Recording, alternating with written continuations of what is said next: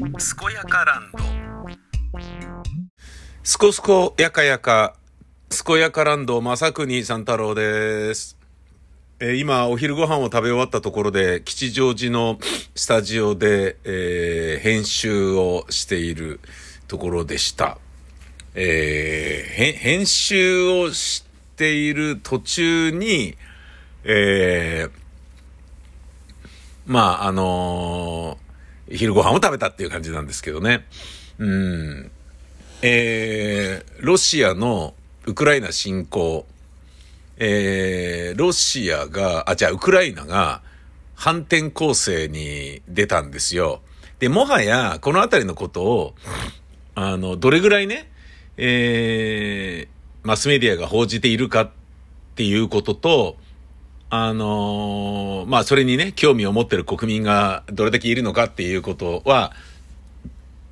あの、正直、まあ、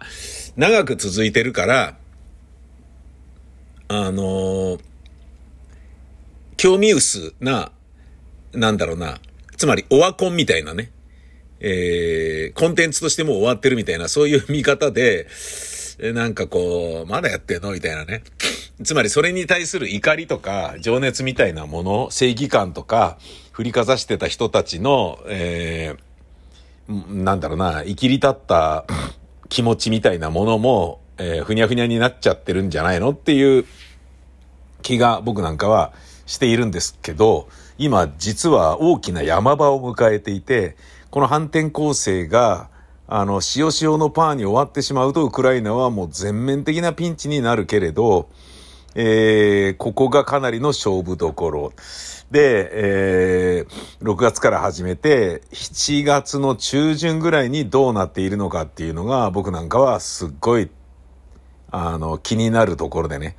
つまり今が勝負の1ヶ月間だと思うんですよね。で、具体的には、反転攻勢っていうのは、あ一気に攻め入るんですけど、明らかに凄そうなのは、真ん中ぶち抜いて、で、一気にあの、なんだっけ、海沿いの方までボンって出て、で、そっからさらに海沿いを進んで、クリミア半島まで行くっっていうことを考えているらしいんだよね。で、12旅団でしたっけ？結構な数繰り出しているのは、繰り出していくつもりっぽいのは、そういうことらしいんだよね。で、その途中でね、あの、一個一個しらみつぶしにざわわわわって野焼きするように、えー全面のね、前線を上げていくっていうようなやり方は、あの、戦争ではあまり現実的ではなくて、第二次世界大戦の頃から、まあ、突破したらそこからバーって行って、一気に奥まで行って、で、その脇でもたもたしている連中が統率が取れていないことを理由に、ダメだ、引き上げだっていう風になって、さーっと引いていくだろうなっていうことを目してやっていくわけよ。つまり、真正面からガリガリガリガリブルドーザーみたいに押していくのではなくて、千枚同士でバーンって切り裂いて、一気に奥まで行って、で、さらにそこから奥へ行くみたいなことをやっていくことの方が、えー、なんか勝利をつかむ効率的な部分で言うと、圧倒的に、あの、現実的らしいんですよね。で、それをやろうとしているっていうことで、おー、来てるね。だから、まあもちろんね、その、頭ね、まあ2箇所からガツンっていって、で、片っぽが主じゃなくて、えー、銃、銃でっていうんじゃないな、し、し、し、えー、なんだろうな、主なやつと、えっ、と、し、し視点の視ね。本店と視点で言うと、えっ、と、本線と視線っていう、その、視線の方でもドカドカドカっていかなきゃいけないやつがあって、で、そこがかなり大変だろうなとは思われてるのね。で、疲弊するだろうと、死者も出るだろうって思われてんだけど、一気に行くぜっていう、うん、ことなんでね。その代わり、そう、そうやって両方から行くことで、本線の方がどこまで奥までグワーって一気に行けて、で、さらにそこから進めっていう感じで、もう100キロで海まで行って、そこからさらに150キロぐらい、えー、南西に進んでクリミア半島まで行くっていうようなことを、どれぐらいの時間でできるのか、それともできないのか、できないとしたらどこまでしか行けなかったっていうことなのかとか、その辺がね、すごい、ちょっと僕は手に汗握る状態だと思ってるんですよね。で、ワグネルであったり志願兵とかを、あの、ちゃんとした形でね、目的に向かって一元化していこうっていうのをロシアはやっているけれど、でもそれそのものが、あの、本当にね、効果的な統率を構築できるのかっていうと疑問だし、ワグネルみたいなね、あの、いわゆる民間のね、プライベートミリタリーカンパニーね、PMC っていうね、ところは、チェチェンのあのね、あれにしても、ワグネルにしても、な、一筋縄ではいかないじゃないですか。いや、金もらえねえんだったらやらねえよとか、そういうのがどうしても絡んでくるわけだから、それをね、なんか、なんだったら殺すぞみたいな感じで脅されてるからね、プリゴジンとかはね、やっぱ、いや、残ることでしたよね、みたいな感じになってるっていう、及び腰なところがあるわけでしょ。だまあ、そんなね、あのね、ウクライナみたいにね、えー、こう、ガシッとね、一枚岩となってる強さはないけど、ただやっぱ、攻めてる側がね、得であることは、まあ間違いないと思うので、ね、人数もね、シンプルにね、その、国民の数そのものがロシア人っていうのは多いわけだから、ね、もう最悪ね、もう、な、なんかね、まあいろんなことが起きるだろうけれど、えー、本当にやべえっていう風になったらね、ロシアのね、戦争なんか絶対行きたくないよねって言ってる人たちもね、観念するかもしれないし、プーチンがね、強烈なね、施策を打ち出すことによって、ふざけんなよと思いながら従わざるを得ないみたいなことになっちゃうと、もうな、誰も得しない、えー、誰も自分の命を守ろうとしない戦争にまで発展しかねない恐ろしい、なんだろうな、ヒリヒリしたものをはらんでいるから、なんかね、おっかない部分ではあるんだけど、この1ヶ月間が、ちょっとね、あのー、手に汗握っててる部分なんすよね。手に汗握ってるっておかしいっすよね。手に汗握るって、現在進行形で言わないよね。俺今手に汗握ってるぜみたいな。手に汗握る熱戦とかね。手に汗握る白熱した試合とか、そういう言い方を言うけど、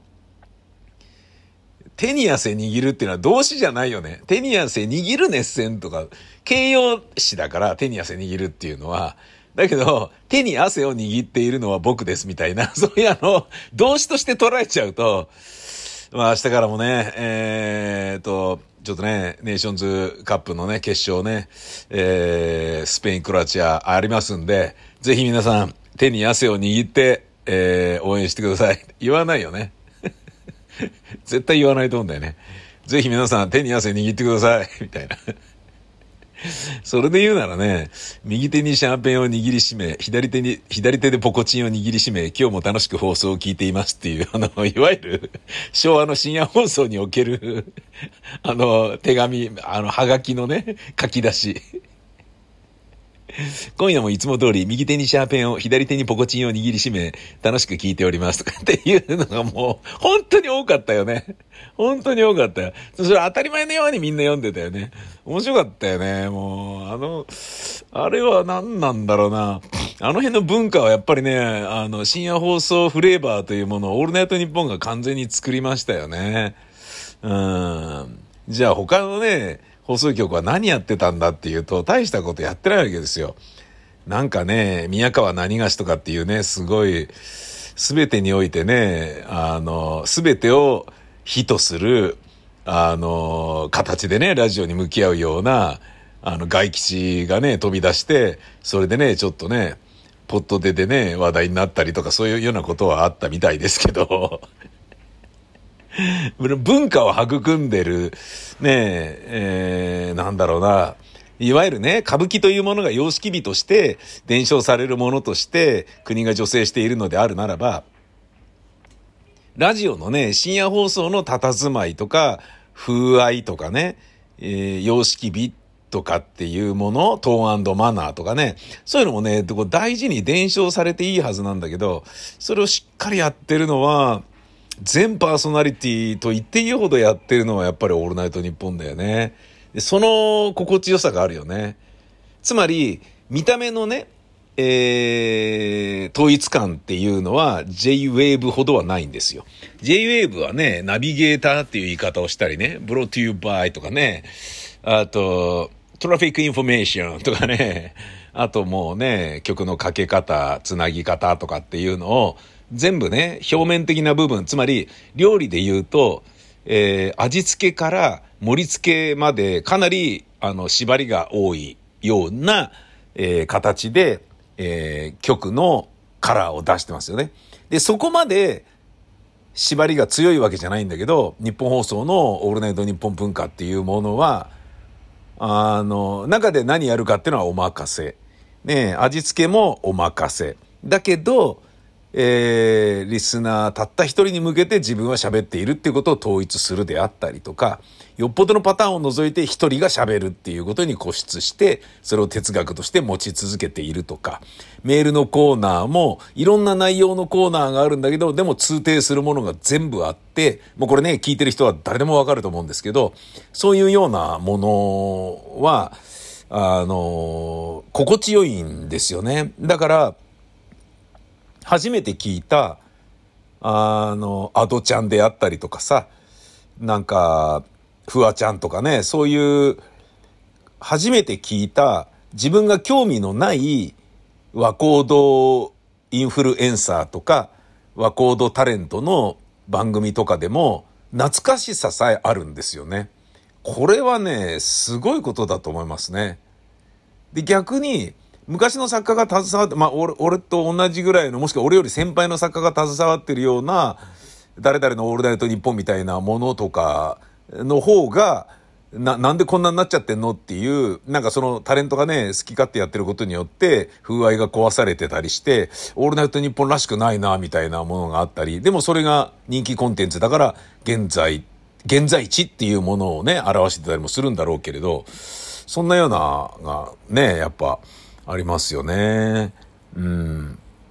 で、俺はなんでこういうことを言ったのかというとですね、えー、ユーミンが、あのユーミンなのに長きにわたってね、オールナイトニッポンやってたじゃないですか。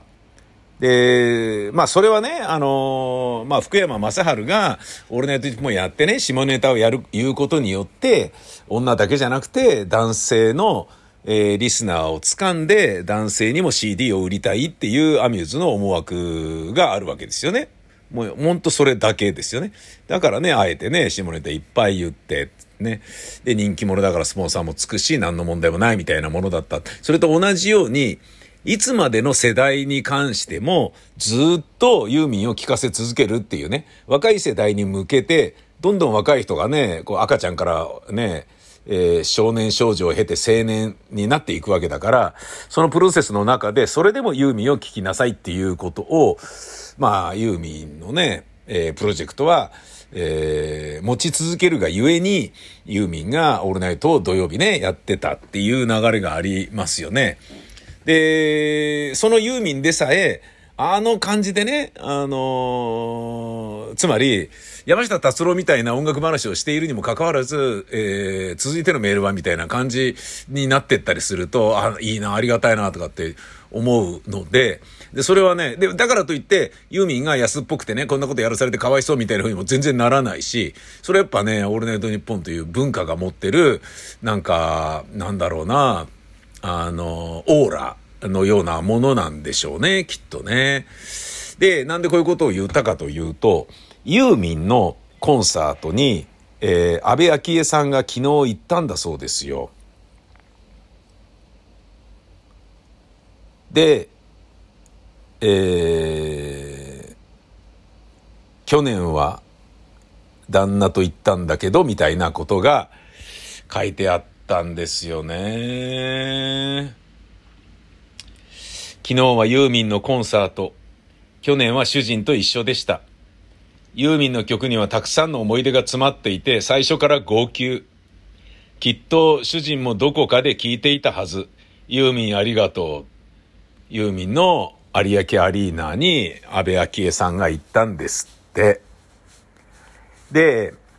ああ、そうなんだっていうね。うん。だから、安倍晋三がですよ、あのユーミンをね、夫婦で好きで聴いていたっていうのも、微笑ましい部分でもあるじゃないですか。ねそれはね、なんだろうな、音楽とかね、歌というものが持ってる力の、なんか計り知れないポテンシャルをね、やっぱ改めて感じさせられることだよね。ハッシュタグ、守ってあげたいって書いてあったんですよね。うん。まあこれをね、見たら僕涙がね、ちょちょ切れそうになりましたね。だってね、誰もが思い浮かべますよ。You don't have to worry worry ですよ。ね don't have to っていうのはね、もう有名な、あのー、受験熟語 受験熟語どころか、ね、中学英語か。ね習うやつですよね。don't have to 何々するには及ばないですよね。You don't have to worry, worry. ねえ、気にする、心配する必要はないよですよね。You don't have to worry, worry. 守ってあげたい。あなたを苦しめるすべてのことからですよ。これはね、まあ国民を守ろうとし続けたアメリカの重国のようなポジションから国民を守りながら、えー、新たな日米関係、新たな憲法というもの、新たな日本のオリジナリティを創出しようとし続けた。つまり、うんと、時代遅れの関係を是正していこうという意味合いで言うと、もちろんそれに賛否はあるでしょうが、大義としては国民を守ろうとしていた人ですよね。その人をその人の奥さんが守ってあげたいっていう構造が、なんかね、ああ、いろいろあんだなぁと、なんかね、ちょっとキュンとしちゃいましたね。